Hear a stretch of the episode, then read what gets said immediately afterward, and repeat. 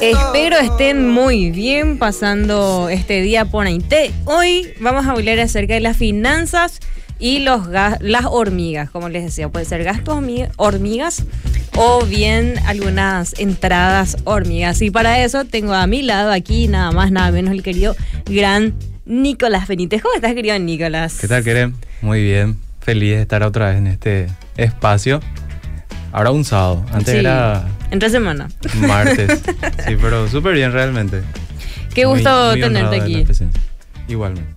Hablamos un poquito de las finanzas. Como les mencionaba, nosotros en la cultura paraguaya tenemos eh, algo que se llama el caraío y octubre, pero ahora agosto, ahora pues se tomó una bebida para ahuyentar la pobreza. Sí, el famoso agosto nunca termina.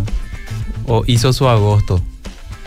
Hay dos formas de tomar el agosto. Totalmente. Y así también hay dos formas de que uno pueda eh, organizar sus, sus finanzas, ¿sí? Porque sabemos que las finanzas son muy importantes, son necesarias y es imperante tener un equilibrio, ¿sí? Porque siempre vamos a tener ingresos y siempre vamos a tener egresos. Es una ley universal eso. Ahora, eh, la cuestión es cómo organizamos eso cómo administramos eh, eso que ingresa y eso que egresa también. Porque las finanzas, por un lado, nos pueden ayudar a vivir bien o incluso mucho mejor, o nos, eh, nos llevan a vivir una, una constante de frustración. ¿sí? Porque acá no se trata de ser un millonario o ser un pobre, sino de gozar de un bienestar financiero, tener un equilibrio que nos permita vivir de forma muy digna, ¿sí? Em, porque siempre queremos, eh, primero, proveer a nuestra familia. ¿sí? Que es una ley. Claro, proveer a nuestra familia, que ellos puedan tener lo mejor y, y obviamente disfrutar de esos ingresos en entretenimiento, en cosas que eh, siempre decimos, antes no podía pagar esto, ahora sí puedo, ¿ok? Pero siempre haber una línea muy fina entre gastar bien y derrochar. Malgastar. Exactamente. Entonces, eh, en el programa de hoy me pareció muy interesante, sí, porque es algo de rutina. O sea, eh, invertimos todos los días y también tenemos hormiguitas por ahí que... Se escapan. Sí, que se escapan. Entonces, eh, me gustaría hablar un poquitito así en... En paralelo. En, paralelo. Súper bien. ¿Verdad? De que, mm, como estaba mencionando, contar con finanzas eh, equilibradas tanto en lo personal, eh, familiar o empresarial, es el resultado de nuestros hábitos. ¿sí? De hábitos que lo vamos formando todos los días con las decisiones que vamos tomando con respecto a ese dinero que contamos, sea mucho o sea mínimo. O sea, mínimo. Entonces, eh, una finanza equilibrada es el resultado de buenos hábitos. ¿Cuáles pueden ser esos buenos hábitos? Bueno, y buenos hábitos para empezar, yo digo que lo, primordial es que este tema siempre se trate en la familia desde pequeños. cuando los chicos ya eh, empiezan a entender un poco em, que papá y mamá trabajan, que de su trabajo compran cosas para la comida, que de eso también nos compran juguetes. Entonces, entender de dónde sale ese dinero y por qué a veces eh, vienen muy cargados del súper y a veces hacen algunas cositas nomás. Entonces yo creo que desde pequeños a ellos se les tiene que... Culturizar. Culturizar, exactamente. Y el primer hábito así primordial es el ahorro. ¿Sí? Porque uno no puede pensar en, en invertir su dinero si es que no tiene ahorrado ese dinero. ¿Sí? Y mm, acá en cuestión del ahorro, o sea, cada uno va a ir ahorrando acorde a sus posibilidades. Sus entradas. Exactamente. Eh, siempre se dice, y lo básico es tener 10% de cada, cada ingreso que uno tiene, apartar ese 10% para ahorrar. Ahorrar. Ahorro que vos podés destinarlo después a una inversión. Eh, tenés un objetivo que querés alcanzar, qué sé yo, comprar un Vehículo. Un vehículo, un terreno. El título. Claro, claro. Eh, ir de viaje, ¿sí? Cosas por las cuales uno, o sea, le motiva a hacer ese esfuerzo de ahorrar, ¿sí? Em, pero te dice, eh, la gente a veces dice, Sí, pero a mí no me alcanza luego. Y es debatible, pero es una cuestión de hábito, de hacerlo todos los días. Como cualquier otra cosa. Eh, El famoso inicio de año, sí, yo quiero, este año quiero bajar de, De peso. de peso. Falta tres veces nomás ya para terminar. Entonces, ¿qué, qué es el hábito que uno debe desarrollar todos los días? Es por un lado, bueno, actividad física, todos los días.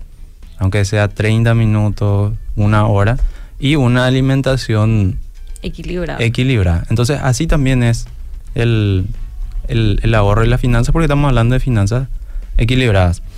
Em, lo segundo sería hablar siempre sobre un presupuesto. ¿Sí? Presupuesto ya sea en tu familia, si tenés una familia ya con integrantes con chicos, si estás solamente con, con- con tu pareja, si son solamente dos, y también si es que eh, tenés una empresa. ¿sí? Entender, bueno, cuáles son tus ingresos y en base a eso, ok, cuánto vamos a destinar a cada cosa. ¿Sí? ¿Cuál es el ideal de la destinación de dinero, del ingreso? Bueno, hay, hay una fórmula muy, muy práctica, ¿sí? Quizás no siempre se va a desarrollar, a ejecutar así a rajatabla, pero, eh, insisto, es algo que uno debe llevar a la práctica, que es una fórmula que se llama 50-30-20. ¿Ok? ¿En qué consiste eso? Consiste en que del total de tus ingresos, Es el, ingreso, por ejemplo, es 2.300.000, ese es el total, el 100%. Ujú, Ok, entonces el 50% uno lo destina a cosas necesarias y lo que tiene que ver para la subsistencia. O sea, 50%. Y eso hablamos de alimentación, eh, alquiler, alquiler. eh, servicios básicos, energía, agua. Lo que uno necesita para Sobrevivir. sobrevivir. ¿Ok? Entonces ahí tenés tu 50% ya y eso no se toca. O sea, es ley. El 30% ahí lo destinás para las cosas más particulares. ¿Qué sé yo? Entretenimiento, salidas. ¿Ahí podría entrar también combustible o eso ya entra dentro del 50%? Y depende. Si sos una persona que se moviliza en, en por decirte, en bus todos los días, no, no entra en ese. En este caso sería tu, Tu 30. tu pasaje. ¿En el pasaje entraría en el 50 o en el 30? En el 50. En el 50. En el ok. 50, ¿sí? Porque entonces vos ya sabes en el mes cuánto necesitas para tu movilidad. Ahora, el tema del combustible es debatible porque vos decidís quitar tu vehículo todos los días o te movilizas en una bicicleta o en el bus. O sea, eso sí tenés la posibilidad, obviamente. Entonces, em, yo creo que está 50-50, porque si sos una persona que sí o sí necesita usar su vehículo, qué sé yo, usas tu vehículo para tu trabajo, eh, sos fletero. Entonces sí, es un- Entra en el 50. entra en el, en el 50 porque usas todos los días para el Trabajo. trabajo. No es que te vas con tu eh, camioneta de 5 toneladas para ir a tomar café. O sea, entonces, Ahí está, a otra vez, a ser inteligentes. claro. Entonces, eh, o sea, yo, yo te diría, en mi caso particular, yo podría usar mi bicicleta para irme a, a la oficina. ¿Sí? Eh, pero es una lucha. no queremos batallar a la mañana. No. Ah, espérate. Claro, entonces eh, es una cuestión de, bueno, de eh, definir cuáles son las prioridades en ese aspecto, porque em, algo que también hay que hacer es definir realmente qué es, cuáles son necesidades, o sea, qué cosas son necesidades y qué es lo que uno quiere, porque es muy diferente. O sea, decís, yo necesito ropa, pero tenés tu ropero lleno. Entonces, yo quiero ropa. Yo quiero ropa, ¿verdad? Obviamente que uno tiene que vestir, es necesario, pero cuando tenés un montón de ropa en tu, en tu, Armario. en tu armario y Que no decís que necesitas, Eso es vanidad. Ah. Y no hay que aprender otra vez de eso, a sacar, a ser inteligente. Si yo quiero ropa, tengo que sacar ropa, vender ropa. Y Exactamente. de eso, sí. y no tocar ese 50%. Y no tocar, en lo posible no tocar porque, o si no, el resto ya se desacomoda. Entonces, eh, vas, de ese 30 vas quitando dinero para El 50. para el 50 de ese 20 que en teoría tenías para tu ahorro lo vas quitando al 30, 30. y así entonces y no, no se completa ahí el, el Hay un desbalance. Claro, y el 20%, el restante sería, como había mencionado, ya para un ahorro, para algo que uno tenga eh, definido y eh, consecuentemente invertir. Invertir.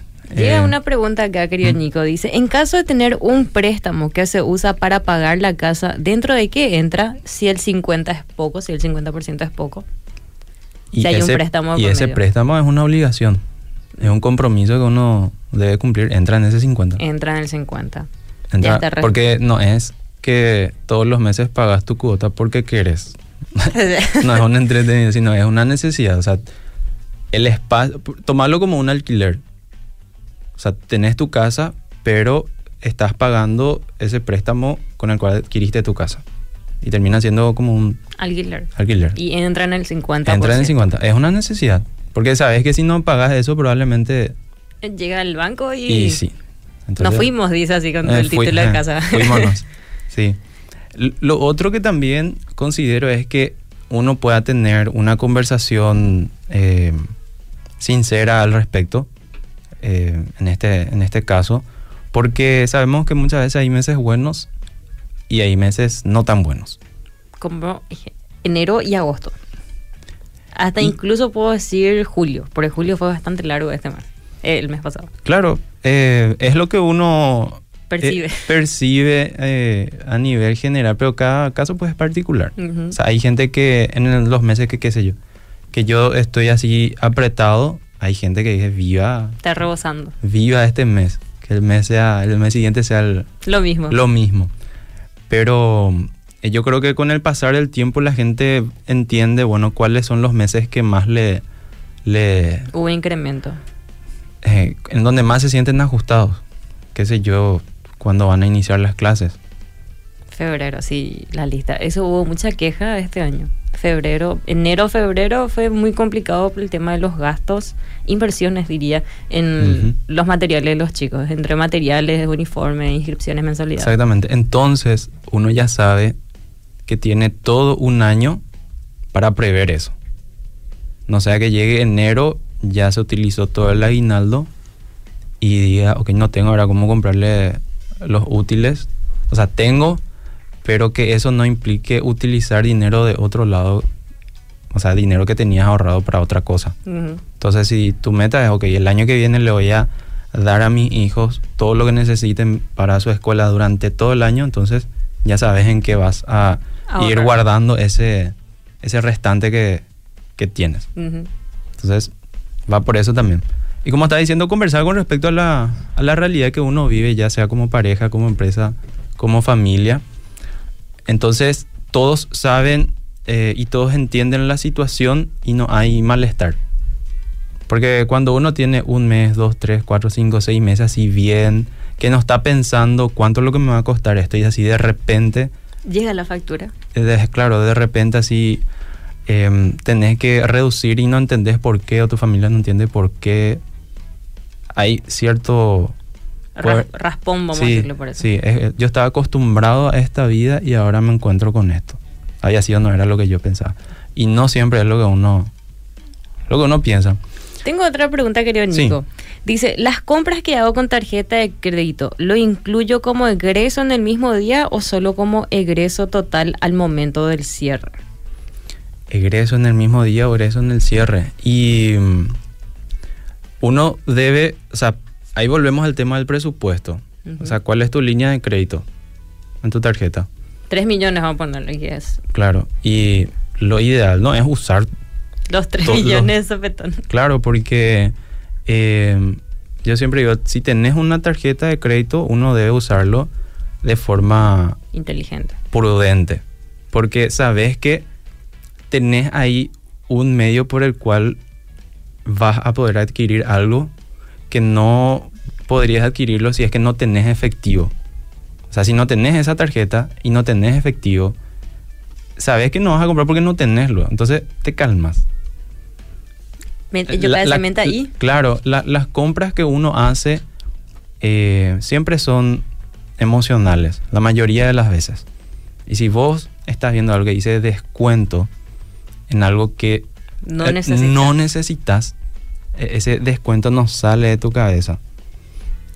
Y después, bueno, ves un descuento, después al día siguiente ves otro descuento y decís a fin de mes, vos sabés que este año compré muchísimas cosas por descuento. Y sí, te ahorraste algunas cuestiones, pero ¿cuánto te sumó eso en el mes? Ahora, tenés que, como se dice vulgarmente, bancarte eso y pagar cosas que de por ahí no necesitabas. Ahora, respondiendo a esa pregunta, uno debería hacerse primero un, un presupuesto, bueno, el, qué porcentaje de esta línea de crédito voy a utilizar, de modo que uno mensualmente ya pueda eh, manejar eso y tener dentro de su presupuesto. O sea, si con eso, con esa tarjeta vos pagas servicios básicos, entonces sí va a entrar dentro de ese 50% porque al final vas a tener que pagar la, La tarjeta. la tarjeta. Ahora, es importante que uno diariamente pueda ir anotando los gastos que va realizando. Y eso abre a lo siguiente, que es el tema de las hormigas. Sí. ¿sí? Porque nosotros vemos, eh, vemos las hormiguitas, son insignificantes aparentemente. Pero si abrimos la tierra y vemos la colonia hormiga que hay ahí, es inmensa. Millones y millones. Porque si nosotros ponemos así en escala humana, probablemente nosotros, humanos, vamos a ser esclavos de esas hormigas. Si es que fueran más grandes que nosotros. Si es que fueran más grandes. Siempre Hay películas, se me acuerdan de que dominaban huevo, el mundo la- Las hormigas. las hormigas. Porque eh, vos ves el comportamiento de estas hormigas y son muy disciplinadas. O sea, trabajan en conjunto, pero de una forma que Admirable. admirable. O sea, si todas las empresas llegaran a trabajar de esa forma, no hay quien les pare. Entonces vemos algo tan pequeño que aparentemente no nos, eh, No nos desequilibra. no nos, no nos hace daño, pero llevándolo al, al mundo de, de las finanzas, uno al- a fin de mes se da cuenta, si es que lo analiza seriamente, porque probablemente hay gente que no se da cuenta de eso. O sea, ¿cuánto te sumó esos gastos pequeños de 5 mil, 10 mil, 15 mil que ibas haciendo todos los días? Que vos en el momento, ok, tengo acá mi tarjeta, bueno, 15 mil no me hace nada. Y esa misma tarde gastaste un 10 mil. Y al día siguiente gastaste un 15 mil, que es cierto. O sea, yo te doy un 15 mil y ahora no, no es nada. Entonces, te invito a hacer un, un ejercicio ahora. A ver. Después de eso, una persona que le encanta el café. Le encanta el café, ¿ok? Y todas las mañanas tomas una taza de café. Todas las mañanas. Todas las mañanas. Y esta taza de café cuesta 7 mil guaraníes. O sea, en una estación de servicio te sale 7 mil. Ok, 7 Guaraní. mil guaraníes. Ok. Y esto lo haces todos los días. 7 mil no es nada. Nada no es. En total Ahora. son 20 días. O sea, días contables laborales, de lunes a viernes. Sí, pero vos todos los días. Todos los días. Sí. Bueno, voy a. voy a replicar Hace por 30. Por 30. Sí. Ay, Juan. Ahora hacerlo por 12. Bueno, por 30 es 210 mil. Y por 12 es 2.520.000 guaraníes. Es muchísimo. En un año. En un año es muchísimo. O sea, si te gusta el café, pensá que en el año puedes estar gastando Un más de, salario. dos, más de 2 millones y medio en 7 mil guaraníes que en teoría no te hace nada. O sea, y ponete a pensar, ¿qué cosas puedo hacer con este dinero que estoy destinando a una taza de café Diario. todos los días? Comprarme una vaca. en serio. una buena inversión. Comprate una vaca, le saca leche, vende leche. O gallinas. Ah. Gallinas. Carne y huevo. Sí, eh, qué sé yo, un viaje, si tanto te gusta, entonces bancate, toma nomás el cafecito En casa. en casa, tu famoso tetepab, y sí. y ya está.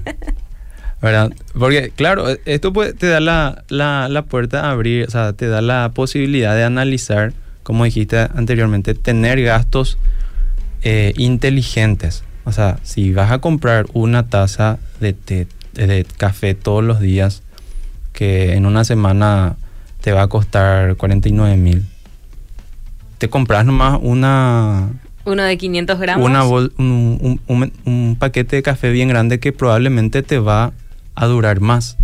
Y esto probablemente se reduzca a la mitad. Entonces ese, ese, ese excedente lo puedes destinar a otra cosa. Yo, yo hice la prueba. Yo un mes no tomé, Café. no tomé café. Un mes. Y realmente, cha, Ahora puedo pagar más combustible. Ah, no. Y sí, o sea, por eso es muy importante definir las prioridades y tener esa, tener bien diferenciado, bueno, qué es lo que yo necesito y qué es lo que yo quiero, Quiero. momentáneamente. Porque la necesidad es constante.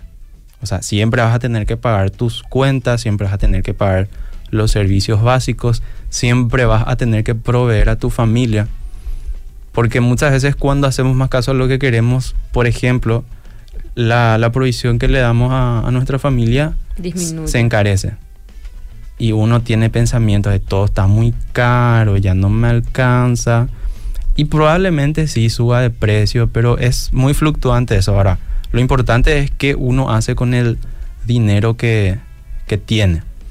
Y un punto muy importante que ahora me estoy acordando, estaba viendo en estos días un, un, un video en donde hablaban de las finanzas de pareja. ¿verdad? Entonces, eh, cier- cierto, hay hábitos que uno, que uno va a ir aprendiendo, pero es muy importante que se entienda que cuando ya son Dos. dos, en este caso uno, o sea, son uno solo, entender que, bueno, ya no son más mis gastos ni tus gastos, sino son nuestros gastos, son nuestros ingresos. Y por una cuestión de, de sinergia, si es que los dos comparten eso, no es 50-50, sino como un todo, va a terminar saliendo más barato, o sea, les va a terminar costando menos las cosas que uno va adquiriendo, porque es una cuestión de actitud también, de decir, ah, no, esto es mi dinero y ese es tu dinero. Hace vos lo que querés con tu dinero que yo me preocupo por el mío. Entonces, imagínate que una relación empieza así y eso se traslade a Al toda tu familia, a toda una generación y tus chicos crezcan con eso. Va a ser complicado. Complicated. Y no solamente eso, sino que va a haber un desbalance total en las finanzas. No van a Totalmente. saber administrar. Claro, y ahí se va a dar, como dije al inicio, en vez de tener una vida digna, eh, próspera, equilibrada, vas a vivir en una constante frustración. Porque uno, cierto, se hace la idea, quiero conseguir muchas cosas, pero no me da, No me da la plata. no me da la plata. Y a uno le frustra. Y es cierto, es algo normal, pero es importante hacer ese esfuerzo de analizar, de e- entender, de, de aplicar esa, esa fórmula que te dije, de aplicar, que hacer el intento y ver qué tal funciona. Porque, como digo, no, no siempre va a funcionar eh, a rajatabla porque hay eh, circunstancias y circunstancias que uno normalmente no, no puede prever. Pero la mayoría de los gastos que uno sabe que va a tener en el mes puede prever. Totalmente. Entonces, aplicar eso y, y ver qué tal les va. Esa es la técnica del 50-30-20. 50% va para los gastos fijos, el Ujú. 30% va para eh, Cosas particulares. Entretenimiento. O sea, entretenimiento, salida con amigos, eh, una merienda. Cosas que uno quiere darse el puede gusto. prescindir. O sea, puede darse el gusto y también cosas las cuales uno puede prescindir. Y el 20% va para ahorro y para inversión. Sí. O sea, ahorro que posteriormente puedes utilizarlo para una inversión o para una emergencia, como un fondo de emergencia, Enfermedades, lo que sea. Hay que pensar, no, no es que uno quiera promover el miedo, sino, fatalismo. claro, sino que puedan entender que hay situaciones que uno lastimosamente no puede prever y bueno, para eso está, para eso se, se Se ahorra. está ahorrando. Claro. Totalmente. Y evitar los gastos hormigas. Acá hay un oyente dice, hace años que yo no consumo gaseosa, solo jugo y agua. Y siempre llevo mi termo para tomar agua. El jugo trato de tomar en casa nomás y no comprar en locales de comida ya que cuestan el doble Sí. o el triple. Totalmente, totalmente. Eh, obviamente uno cuando trabaja, bueno, ve el lugar donde conseguir comida o ve si es que en su casa nomás va a prepararlo y llegar, ve eh, qué es lo que más va a, Sustentar. claro, qué es lo que más le conviene. Porque para hacer la comida en tu casa, obviamente, compras los ingredientes para hacerlo. Ahora, la cuestión es cuánto te rinde eso. Si te cuesta más eso o te cuesta más comprar ahí del lugar del comedor, que su precio es 18, 19 mil por plato. Entonces, uno puede ir balanceando eso y como digo, importante anotar todos los días los gastos que uno tiene. Puede decir, pero esto no me va a hacer millonario. No, no te va a hacer millonario, pero te va a mostrar el panorama completo cómo fue tu mes, o sea, en qué gastaste de más y, y obviamente cuánto te sobra. Yo, yo estoy haciendo un ejercicio en donde dije, bueno, Voy a orar, orar, orar también. Orar. Amén. orar y ahorrar. Eh, por 30 días. O sea, y aumentando mil por día. O sea, el día 1 mil. El día 1, 2000. El día 3, 3000. Y allá no es que va sumando mil a mil, sino que el día 1 mil, el día 2 sumaste 2000, pero ya tenés 3000. Después cuando subaste 3.000 ya tenés 6.000. Sí. Entonces exponencialmente va aumentando eso. Y a final de mes, vos te vas a dar cuenta que mucho es.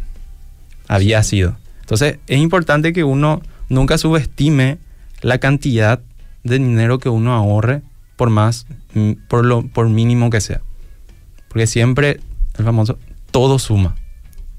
Hasta el 500 barniz nosotros estamos Totalmente. comentando hace rato. de- Sí, totalmente. Querido Nico, un gusto tenerte. Gracias por venir a, a darnos este alivio al mes de agosto, al 19, mitad de agosto. Así 55 que, de agosto. Ya saben, querida audiencia, esto lo vamos a poder volver a escuchar, lo podemos volver a compartir, va a estar en nuestro podcast de Conexión Responde y también en nuestro Facebook y posteriormente vamos a distribuirlo también. Gracias Nico por tu tiempo. Agradecido a ustedes por la invitación y muy, muy feliz de volver aquí. Esperamos una segunda parte próximamente. Claro que sí. Continuamos. Gracias.